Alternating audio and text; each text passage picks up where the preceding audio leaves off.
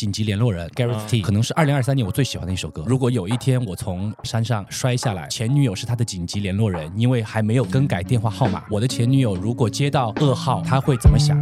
说实话，今年对华语歌坛有点失望。袁娅维毋庸置疑，她的唱功很好，但是我觉得这张专辑我可能用吸油纸都要吸三天三夜。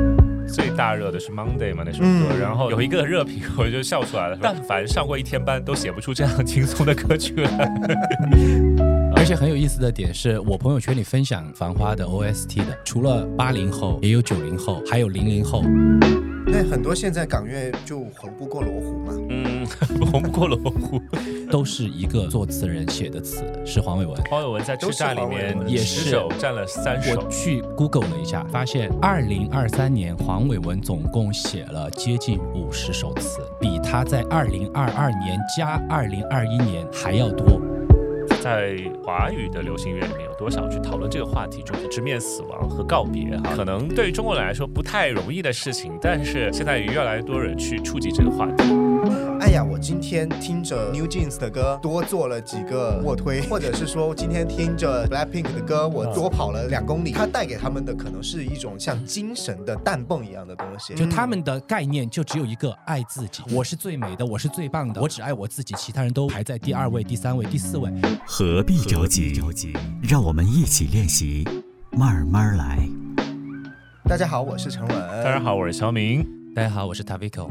欢迎来到何必着急？今天是老朋友 Tavico 又来到我们的节目。是的，因为在上一期就是 Tavico 来的那一集当中，我觉得我们的这个质量还是蛮高的，因为大家的听感上面都觉得那一期节目可以完全听完，所以我们就很开心能够再次请到 Tavico，很开心很荣幸。就上一次其实录那一期的主题的时候，我就觉得聊得很尽兴。对，因为在上一期节目当中就有一个小宇宙。上面的听友在说，能不能聊一期年度歌单？我们三个人其实之前没有对过哈。对，这一期很临时，对，看看能碰出来什么样的 东西来。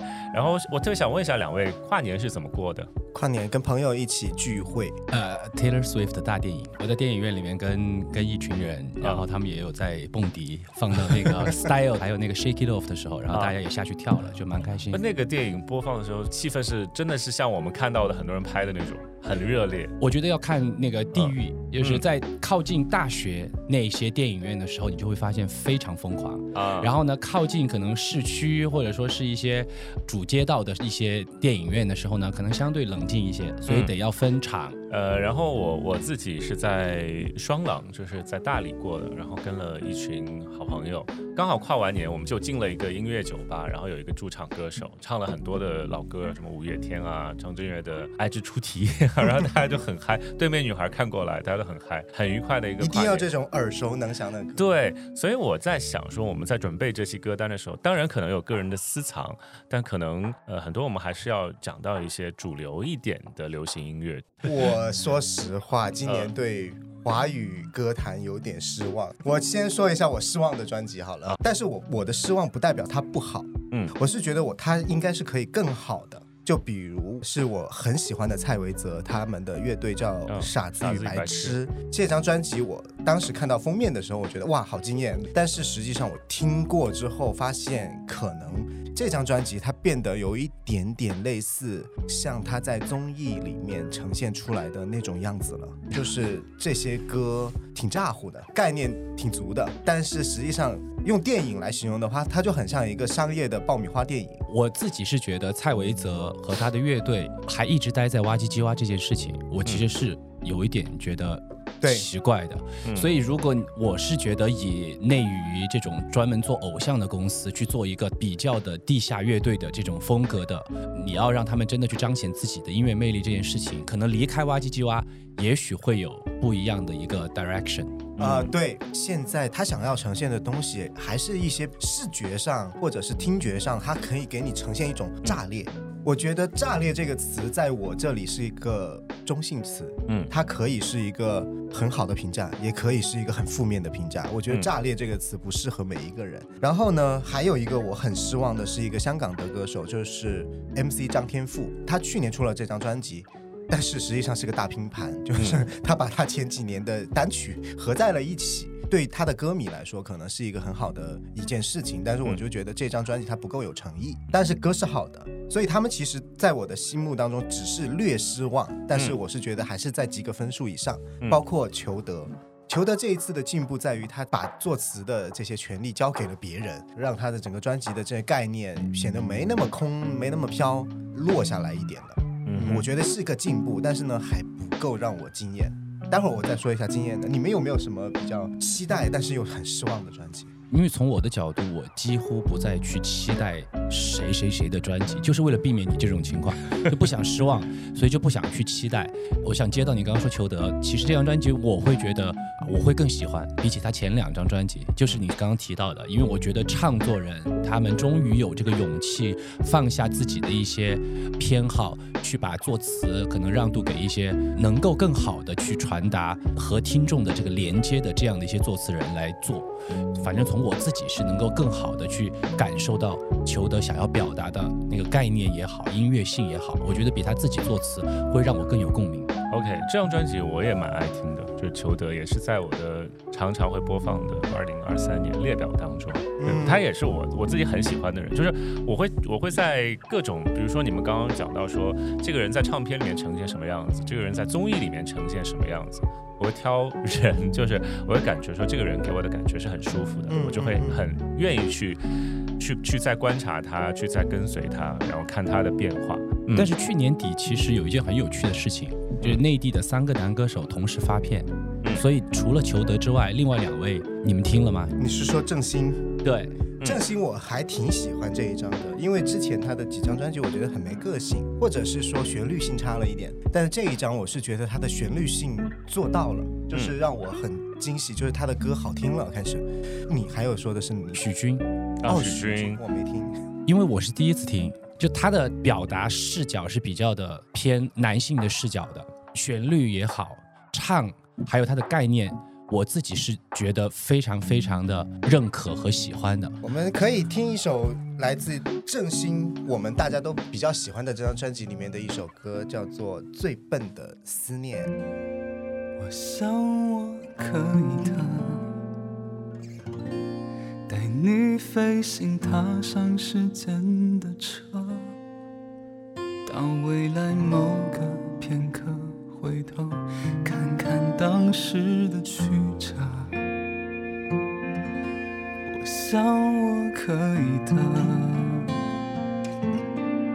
你流而上沐浴昨天的河，找灵魂深处最像你的，再涂上我的颜色。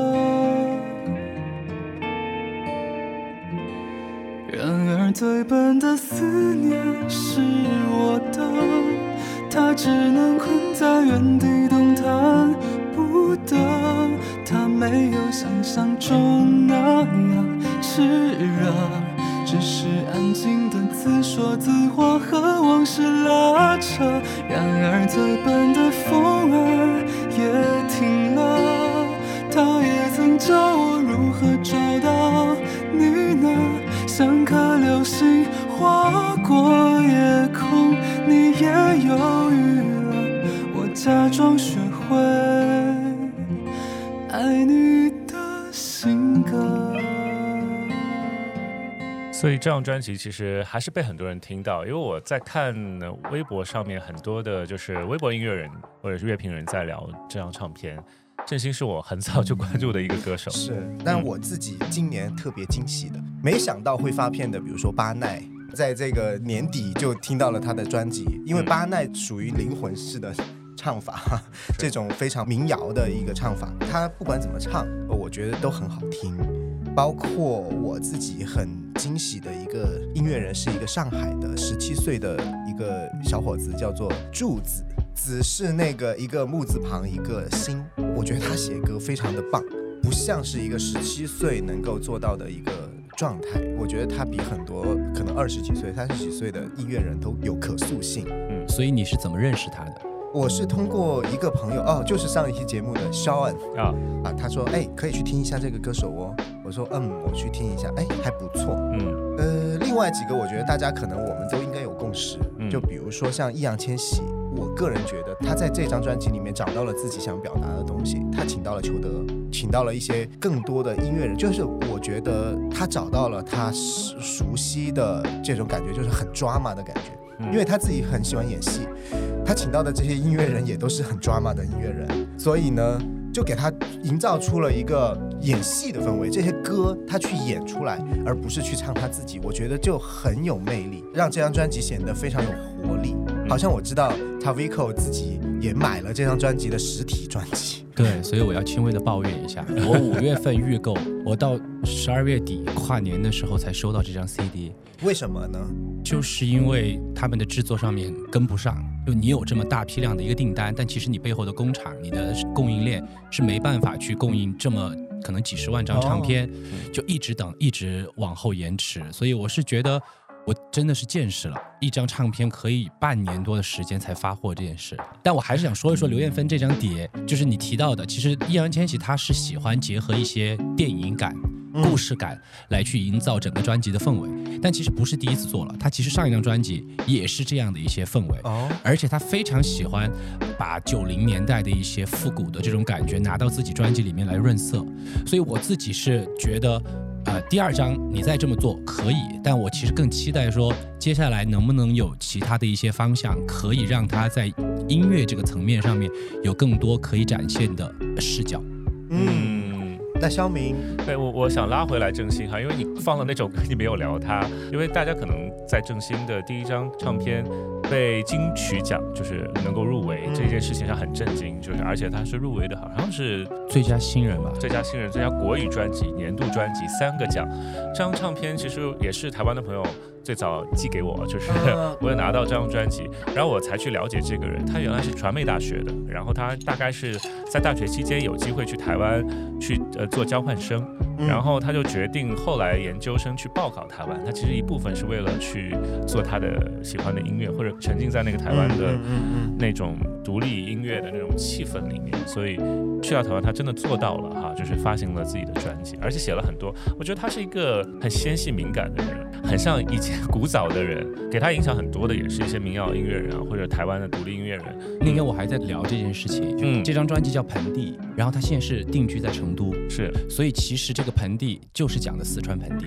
我一直以为他讲的是台北盆地，结果是四川盆地，所以我觉得很有趣，因为我自己人也在成都，然后我就会觉得他现在定居成都啊，他定居成都。然后还有一个点，我也觉得蛮有意思，就是。他其实呃受了很多陈小霞的影响。他说他是因为听陈小霞，他决定要走上创作这个路线。呃，刚刚讲到，因为第一张唱片我就很喜欢，然后我也会去唱那张唱片里面的歌。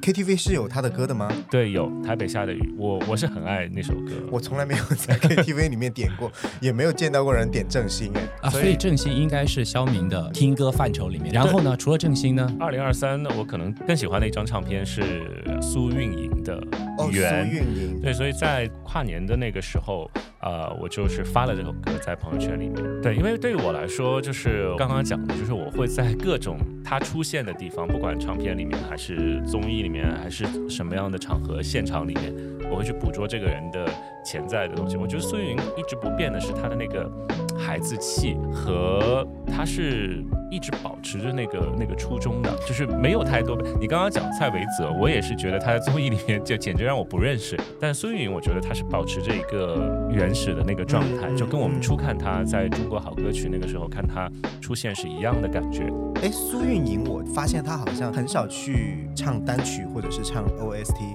啊，我觉得她还是在维持一种唱片工业的那种唱片专辑歌手的这样一个模式。是，所以这张专辑其实你去翻他的幕后还是蛮。强大的，包括还有制作人里面还可以看到李泉这样的名字，就是这是我自己蛮喜欢的一个音乐人哈，呃，然后有很多歌，除了那个标题歌曲，我还很喜欢小河小河那首歌。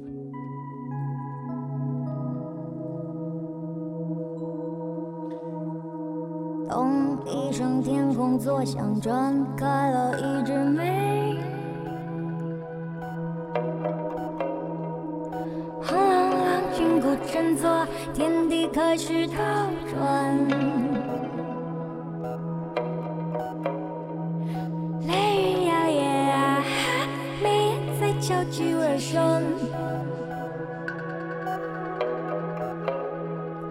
灰色地铁啊。伸展。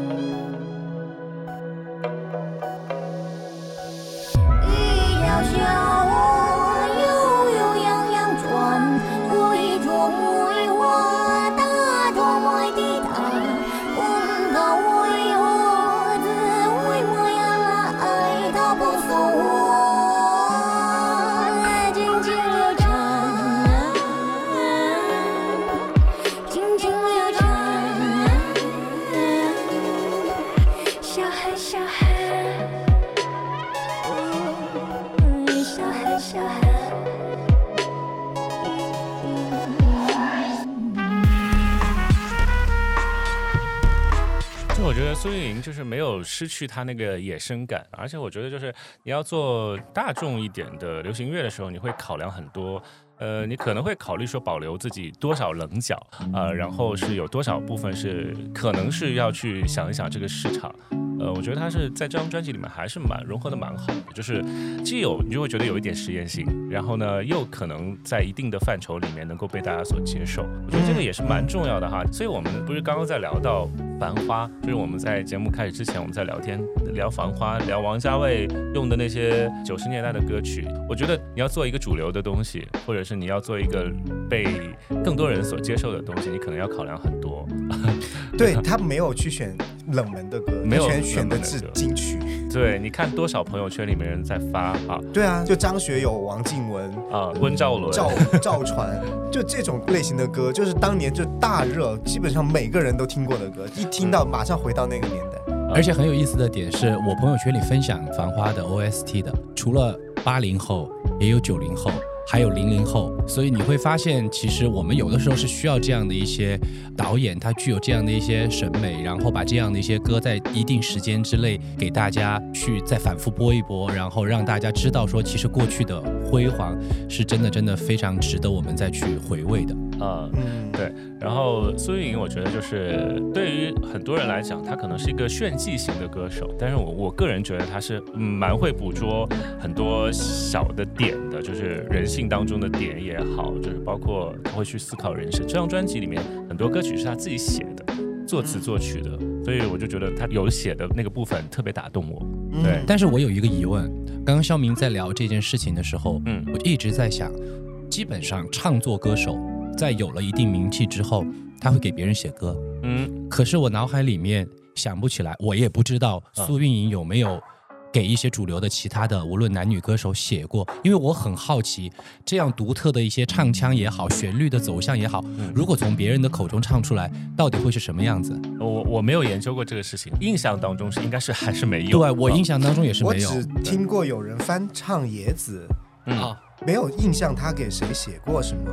但是《野子》已经是苏运莹所有歌里面最流行化的歌了，已经是旋律最好的歌了。其他的歌其实相对来说还是有一些门槛的，我自己是觉得，所以挺好奇也挺期待的，看一看接下来会不会写一些歌给其他人。对，呃，我们讲到就是二零二三年的这一年的歌单，因为在二零二三年里面其实发生了很多事情，然后我们在上一期里面其实也略略聊到了呃 Coco 里面对大家的影响。有没有发现最近就是郁可唯也在一档综艺里面翻唱了 Coco 的歌《暗示》那首歌？嗯，这个事件其实对于我们来说，就当时有很多人没有表达，包括我自己，我也没有去跟更多人去聊这个事情，或者是在朋友圈发。我觉得你们两位好像陈文也是，是不是？就是 Coco 对自己影响那么的深刻，但是你在二零二三年的时候，并没有去选择表达很多。对，嗯，我自己其实当时有把。呃，郁可唯翻唱《暗示》这个发给陈文那首歌，看完之后我其实当时还好，就后来朋友告诉我说你得要去看前后的那个访谈，然后他说我一个不是 Coco 的歌迷，他说我看的在家里面爆哭，然后因为正好我当时在出差，然后我回到酒店之后就把那一段找出来，然后我在酒店里面哭到不能自已，我抖着手跟陈稳发消息，我说我现在手都还在抖，因为那个冲击其实是。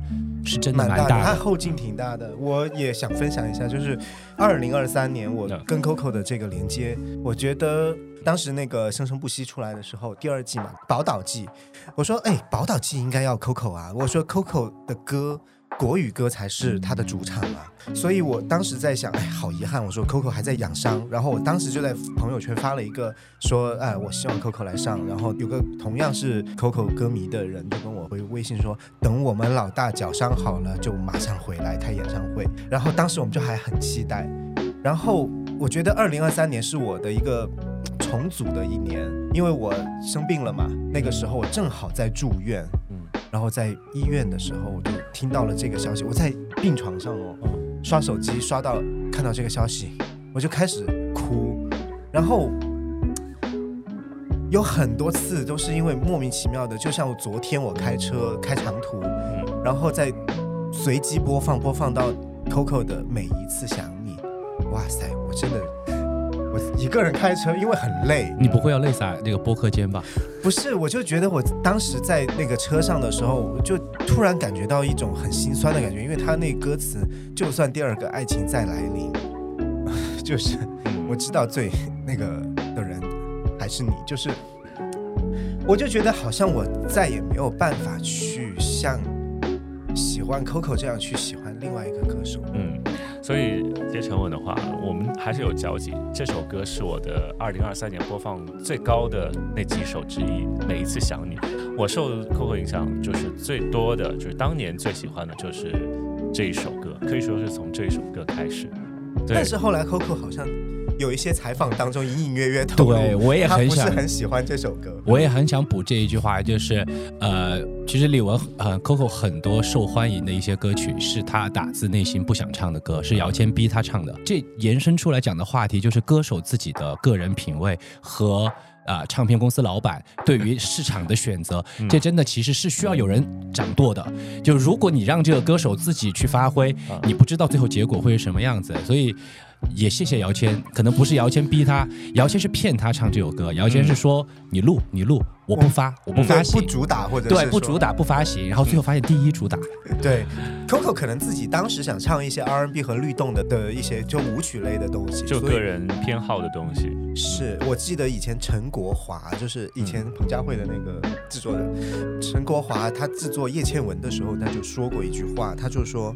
其实，当一个歌手他自己开始主导他的唱片的时候，就代表这张唱片可能不会卖。啊，他自己作为制作人的时候，他当时就会有这种无奈的感觉发出来。我个人今年还有一些小失望，就是有一些我自己认为很老牌的歌手，嗯，就比如 Eason 陈奕迅，嗯，他毋庸置疑天王，唱功也很棒，但是他这张专辑我自己不是很喜欢。还有一个。我自己听得一头雾水的专辑叫袁娅维，就因为你对有一些歌手真的是有期待，你会想象他能不是我是我这样跟你说吧，我觉得一张专辑真不真诚，我觉得从他的制作，从他的这些可以看得出来，袁娅维毋庸置疑他的唱功很好，嗯，但是我觉得这张专辑，我觉得我可能用吸油纸都要吸三天三夜。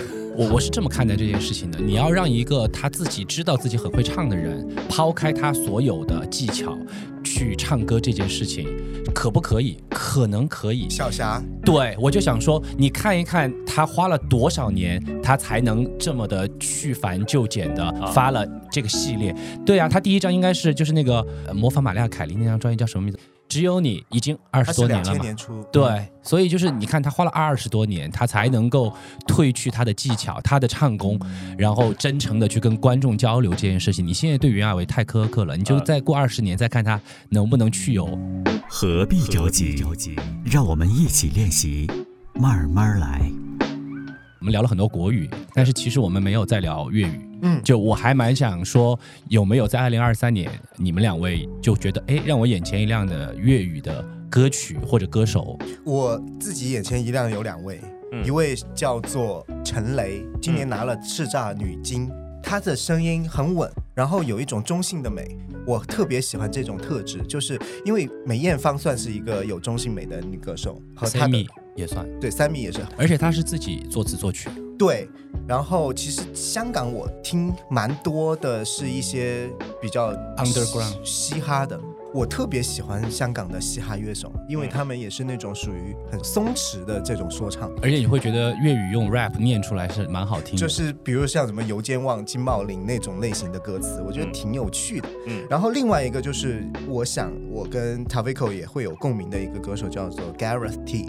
上一期肖安也提到他，提到了，对，我很喜欢他。这几位好像目前大家都是主流喜欢的歌手啊，Gary T 也好，包括还有呃林嘉谦也好，包括还有 MC 张天赋也好，这几位是我们跟就还在关注港乐的人来聊天是常常会关注的人。包括你刚刚讲的陈磊，我也是最近在跟朋友聊天，因为我们在关注叱咤嘛，然后就揭晓的结果，大家也也都有留意到他们，只是说。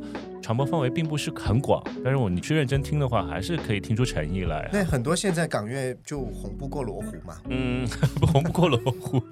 对我我自己是觉得港乐呃呃示威，还有一点就是啊，上一期你们在聊歌词啊，虽然说啊张树伟有给到很多的说新晋的词人，嗯，但是我自己在选完所有的二零二三年的港乐之后。他都是一个作词人写的词，是黄伟文。黄伟文在叱咤里面占也是首，占了三首，而且他自己也是好像叱咤的最佳作词人啊。然后我去 Google 了一下，我会发现，二零二三年黄伟文总共写了接近五十首词，这是比他在二零二二年加二零二一年还要多。然后我再往前搜了一下，我会发现他在二零一零年这个十年的时间里面，没有一年的作词超过了三十首。他上一次能够接近五十首一年产出，已经是二零零六年，可能存货很多。我就觉得说，其实我们还是要 respect 这样的还在产出、中流砥柱这样的人，而且他其实现在基本上是在给新人或者说是一些二线歌手去写。我自己其实很喜欢，就刚刚提到的紧急联络人 Gareth T。可能是二零二三年我最喜欢的一首歌，就是所有拉通了来排，因为这首歌歌词写的真的非常的好。嗯，我们也可以来听一听。而且很有趣的一个点是，它其实是一个很洋派的 vocal，一个男 vocal 是非常非常洋派的。但是这首歌歌词的内容是非常非常惨，非常非常让人落泪的歌词。它讲的是说，男主角在想象，如果有一天我从山上摔下来，然后。前女友是他的紧急联络人，因为还没有更改电话号码，然后他就幻想说，我的前女友如果接到这个噩耗，他会怎么想？就是用这样的一个角度在带入这首歌，然后我就会觉得非常非常感动，然后就会有一个反差感。那我们也可以来听一听。原来法院问你是我的家属吧？原来我已自那白浪之巅。多下，明明分开，为何打这号码？你可会很不解，我怎不删了他？我知不该，但是不改，像某种流亡的爱，千里之外，联系还是依在。有没有一丝半秒伤悲？要是我今晚异地断气，问你可肯即夜赶搭通宵客机？有没有一丝半秒欢喜？在无人以口来烦住你，若觉得将这责任加注很离奇。是我自私，今世最后骚扰的人儿，只想是你。刚刚听 Tavico 在聊这首歌的时候，我就有起鸡皮的感觉，就他真的是。黄伟文还是有他的独到的地方啊！对，这个歌词写的特别的有故事性，有画面感，真的是细小的点他抓住了，然后就是能够 touch 到你。对对，其实我觉得在二零二三年，黄伟文除了这首词写的很好，因为刚刚肖明聊到叱咤嘛，至尊金曲隐形游乐场，对，然后还有他十二月三十一号跨年那一天呃是发的青春告别式，嗯，当然现在我们去聊叱咤这个两个字的时候，就觉得好久远啊，但是曾几何时，叱咤真的是我们的一个指向标哈，对，是一月一号我们必关注的一件事情，就是叱咤。嗯，那么说回，这是二零二三年，然后陈稳说，在二零二三年给他惊喜的华人的音乐不太多，就是国语歌曲不太多。我只有三个特别惊喜，当然我觉得有一个是私心，一个是陈珊妮，她自己用 AI 自己唱了一首歌，她自己调教 AI 唱了一首《叫我如何做你的爱人》这首歌。嗯，这首歌呢，旋律是那种非常古典的歌曲，跟以往的陈珊妮也不同，她的形象也是那种很温婉的陈珊妮。然后这个是我的私心，嗯，然后另外一个是我的惊喜，就是黄小珍。阔别多少年我数不清楚了，就是他出了三首歌，就是他出了一张 EP，我就觉得哇，好熟悉的声音，好好听的声音。然后今年终于出来了，然后他又自己在台北办了一个小型的一个音乐会，这是我惊喜的两个。我最要推荐的是一个叫做我不知道怎么读，我如果读错了，各位听众给我纠正一下哈，叫 Lee Lion，应该是这样读，L I N I O N，人家有。中文名字我刚刚去搜了一下，叫林汉宇。我不知道为什么现在大家都要用英文名去做发表。我之前就一直在关注他，因为他出的一些专辑，他是 R&B 的这种感觉的歌。嗯。然后今年呢，特别感动我的是我随机播放到的一首歌，我当时听到我就觉得好感人啊。嗯。然后我再细细去看他的歌词，结果他讲的是他的宠物离开之后，他唱给他的这首歌叫做 Goodbye。我们可以听一下他的歌词，它不是一个很悲伤的歌，它就讲的是他的狗狗可能陪伴了他很多年，但是呢现在已经离开了，不是说我啊好悲伤啊，我好悲伤啊，它讲的是说，嗯，你好好走吧，嗯，你陪我的任务已经完成了，然后你就好好上天堂吧。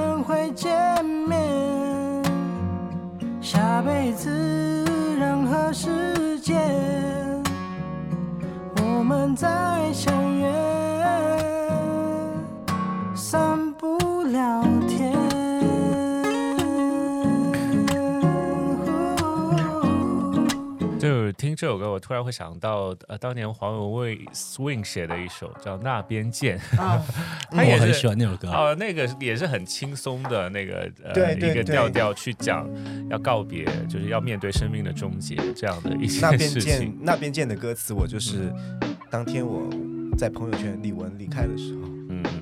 是，是我们我自己在朋友圈发的歌词，就是那边见。我曾经跟呃有一些好朋友在讨论说，在华语的流行乐里面有多少去讨论这个话题，就是直面死亡和告别哈。这这个是可能对于中国人来说不太容易的事情，但是现在越来越多人去触及这个话题。哎，我说一个题外话，有一个独立的一个就是设计品牌去设计了骨灰盒这个事情，他把骨灰盒设计的很漂亮。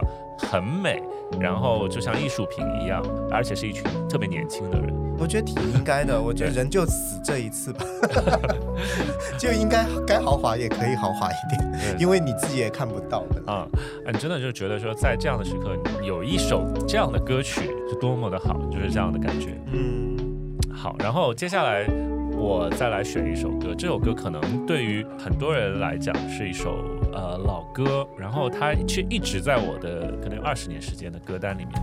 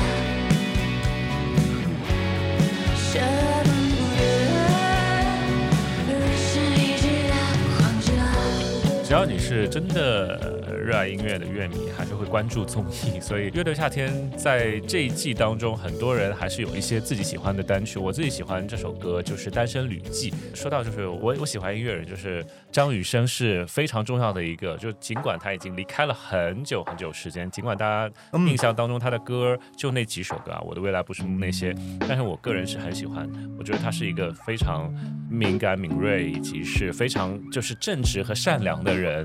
所以他才写出那么多的好的歌曲。哎，我真的觉得张雨生的有几张专辑，现在听都不过时哎。对，所以现在再来看，就是《单身旅记》，我很欣喜的是，在今年八仙饭店在月下里面唱了这首歌，就我一直很喜欢。他原来写给陶晶莹唱，他自己也唱过。我觉得乐队的夏天值得我们去再细细的看一下，就是有很多宝藏的歌手和宝藏的乐队，可以让我们去重温一下他们的歌曲，或者是发现一些新的乐队。就比如说，今年我在乐队的夏天里面发现了一个很有趣的乐队，叫做瓦伊娜。他们和任素汐好像就合唱了一首歌曲，当时我觉得这首歌词也写的太棒了吧，就是把一个人庸庸碌碌的一生都写出来了。对，火到我妈都给我发视频说你听一听，有点好听这首歌。我已经流水走在田野里，一个不小心扑倒在水里该。怎么办？弄脏了新衣，弄坏了玩具，爸爸会生气，妈妈会着急，该怎么办？站在春风里，大声哭泣，该怎么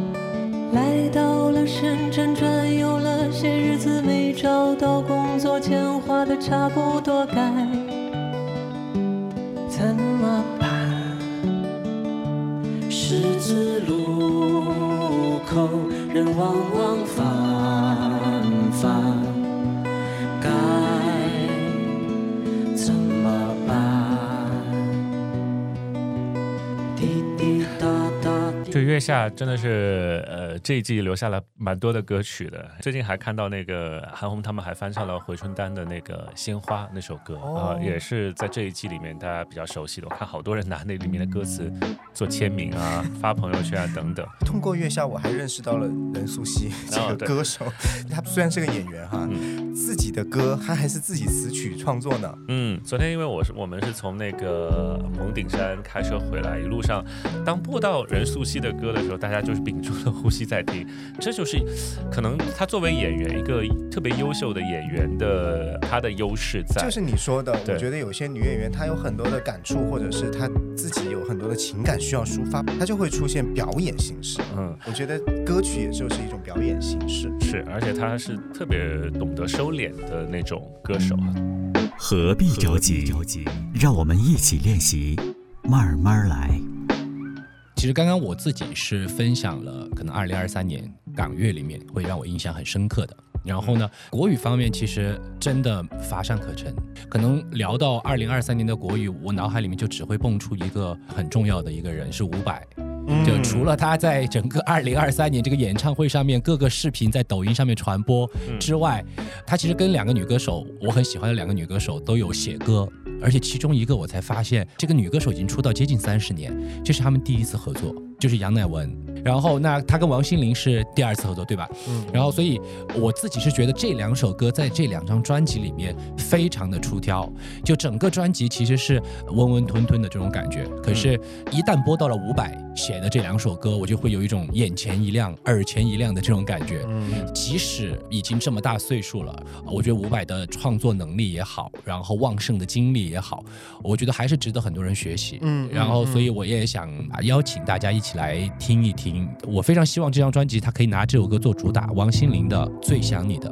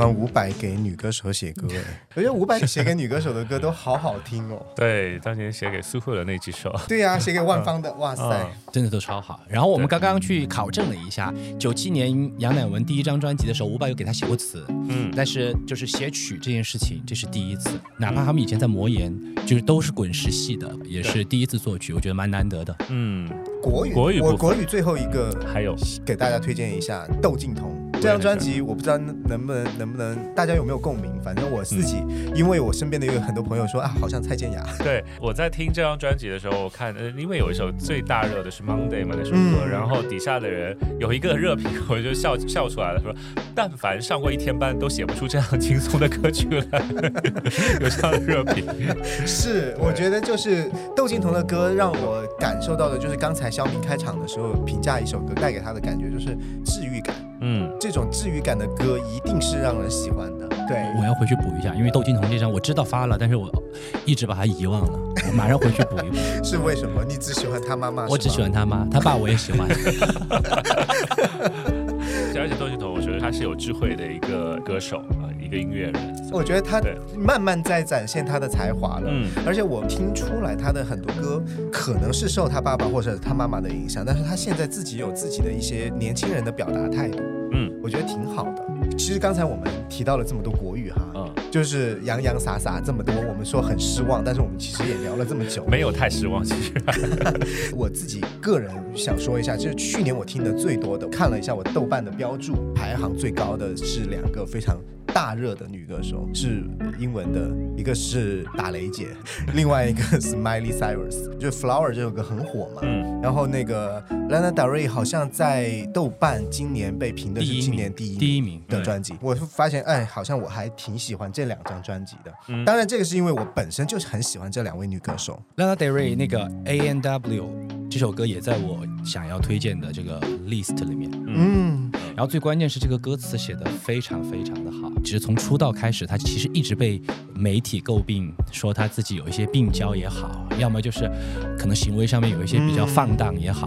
然后我我自己感觉这一次这首歌是直面所有对于他的这些评价，然后他非常非常坦然的说，就是 A N W 其实是 American Whore。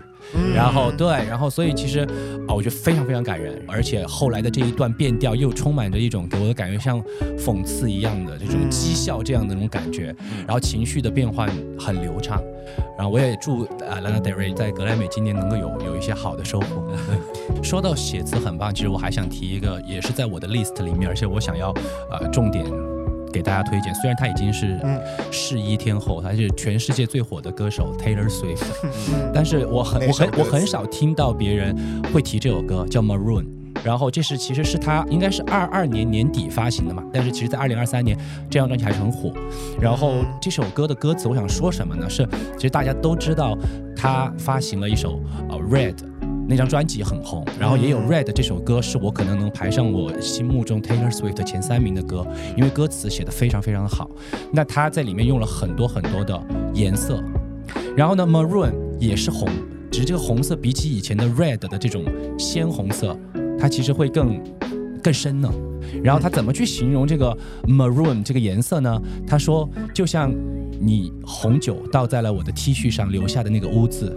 就像电话线上面的那个铁锈，然后就像脖子上的吻痕，就像脸颊上的红晕，就像我口红上面涂的那个颜色，你会发现他精准的去捕捉这些画面感，然后去讲述一段逝去的感情，就非常非常感人。这首歌词写的非常非常的好，是他当然是他一贯的表现。嗯。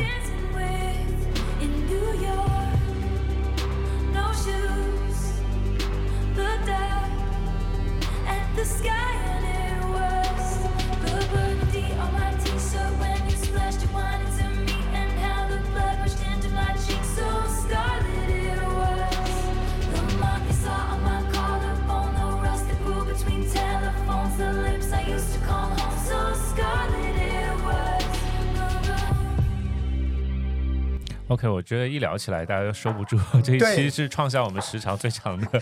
我简单的把我的英文的 list 跟大家说一下，我自己非常推荐的叫 Tyla 这个歌手，T Y L A，就是因为他的音乐里面有很多的 Afrobeat，就是非洲的那种打击节奏。我很喜欢，听起来让人很血脉喷张，就是很开心。还有就是另外一个让我听起来很开心的一位歌手叫做 Amari A M A A R A E 这个歌手，他的这张专辑叫做 Fountain Baby，就是他也是属于让我好惊喜，就是一听下来就觉得哇塞，我好想马上去跳舞这种节奏，嗯，就是很久没有听到这样好听的律动了。然后还有一些比较喜欢的就是另类的这种歌曲，比如说像 Fairy Ray Radical Romantics 那张专辑，就封面非常惊恐的那张专辑。然后还有就是 Kalena 的 Raven，John Cale 的 Mercy，还有就是 Sanfa 的 Lahai L A H A I，还有就是一个今年回归的一个女歌手，我不知道大家有没有关注到她，叫做 Corinne Bailey Ray。她回归的这张专辑叫做《Black Rainbows》，就是黑色彩虹。这张专辑让她又焕发了新生。我是觉得她跟以前不一样了。他以前有一点 soul，有一点爵士，然后现在好像回来之后变得更松弛、应该是这么说。OK，还有就是一个很大的范畴不可跳过的，就是 K-pop。其实在这个时代里面，我们不能绕过的一个种类啊，影响影响了很多人。所以 t o b i c o 是有推荐的。二零二三年是我接触 K-pop 的第一年，嗯，所以其实我是错过了很多黄金的 K-pop，但是我仍然能够在二零二三年里面从 K-pop 得到乐趣。就我其实想在啊借我们何必着急，能够给大家去。啊，分享一点，就是我会觉得听 K-pop 会让我非常的快乐和开心，而且我会发现。随着年纪慢慢的成长，我好像越来越少听慢歌、抒情歌，然后歌词内容很哀怨的歌。相反，我希望可以多听一些快乐的、积极的，然后会让我可能想要，比如说健身的时候、跑步的时候、上班的路上，就会非常非常开心。所以必须得提一提。然后我想提两首歌，两组人吧，因为我可能听女团会比较多一些。第一个是 IVE 的 I Am，有很多人说觉得这首歌很俗气、很大众化。我认，但是在经过了整个一年的时间之后，我发现我每一次听到这首歌，我的心情都会非常的激昂。我觉得他这首歌里面是有一种，呃，来自青春的生命力的迸发的感觉。然后他会非常非常适合在，你们可以想象，就是比如说在啊漫威的这种电影里面，最后打大 boss，然后打完之后，然后一群人，然后在这种喧嚣的战场，然后走出去，然后前面是啊太阳慢慢的升起来，然后。再播上这首歌，你就会觉得哇，这就是重生，这就是希望，这就是未来。所以这是我对这首歌的一个形容。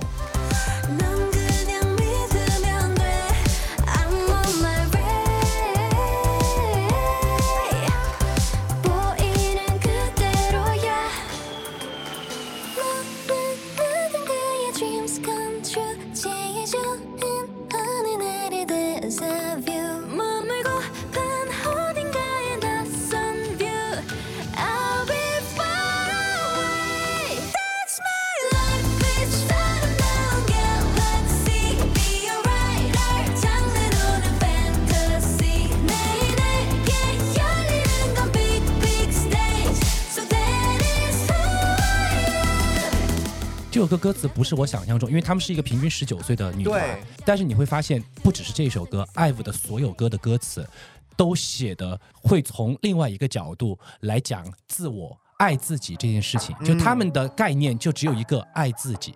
我是最美的，我是最棒的，我只爱我自己，其他人都排在第二位、第三位、第四位。然后从各个角度、各个层面去展现他们对于这个概念的一个表达。就这一点，其实也是我很喜欢《I Am》这首歌的原因。对，对，对，对，对，对。我个人觉得 K-pop 带给我们的感受就是它的情绪价值特别高。就像我很多朋友会在朋友圈或者是呃社交媒体上说：“哎呀，我今天听着。”某某女，比如说听着 New Jeans 的歌，我多做了几个卧推，然后或者是说今天听着 Blackpink 的歌，我多跑了两公里，就是我觉得它带给他们的可能是一种像精神的弹泵一样的东西，嗯，它会给你很多正能量的提气的作用。嗯，我觉得女团更多的在于这方面的东西。对，然后我自己是觉得，因为你刚刚提到 New Jeans，就是刚刚我说我想分享两组，除了 IVE 的这首歌之外，New Jeans 我很想提一提的原因是他们的音乐。乐其实没有走非常非常通族的女团的这种什么 dance pop 呀或者 trap 呀之类的，他们选取了非常小众的一些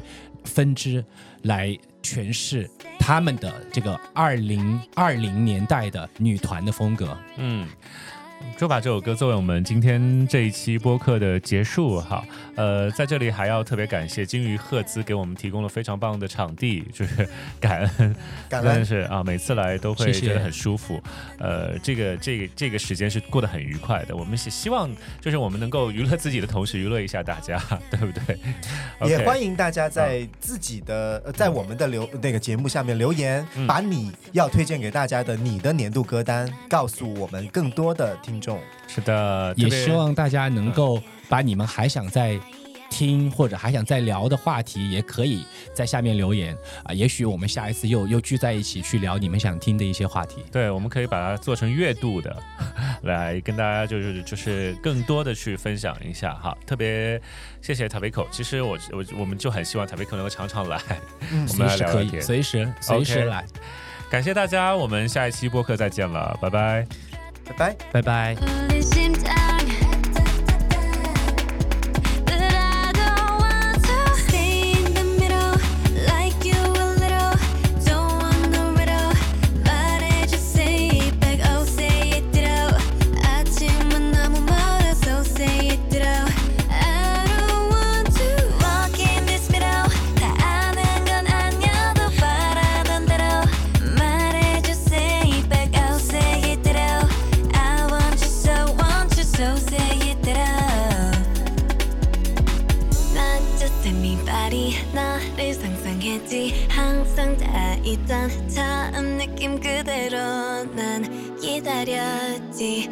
this time. I got nothing to lose.